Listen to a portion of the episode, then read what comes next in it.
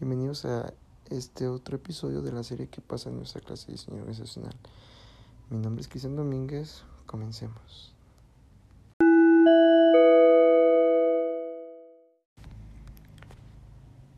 La relación entre el diseño organizacional y la figura legal y fiscal de una empresa se refiere a que es la forma en que está constituida y por lo que tiene reconocimiento ante la autoridad y la sociedad en general.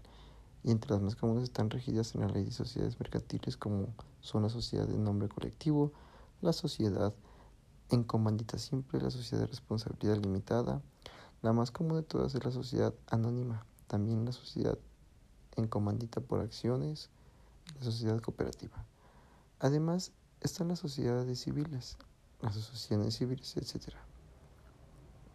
Al crear una empresa o negocio es necesario que los constituyentes legalmente, ello nos permitirá que nuestra empresa sea legalmente reconocida, que esté sujeto a créditos, que podamos emitir comprobantes de pago y que podamos producir, comercializar y promocionar nuestros productos o servicios con autoridad y sin restricciones. El derecho fiscal o derecho tributario es la rama del derecho público que se encarga de regular las normas jurídicas que permiten al Estado ejercer su poder tributario con respecto al marco legal y fiscal. Las empresas dedicadas a la consultoría se pueden constituir de acuerdo con la legislación vigente tanto en su figura jurídica, la cual también le proporcionará derechos y obligaciones de tipo fiscal, Aquí es preciso que la elección de la estructura legal o personalidad jurídica permita cumplir con los fines para lo que fue diseñada o creada. Las limitaciones y ventajas se especifican mejor en el Código de Comercio vigente y el Código Fiscal de la Federación.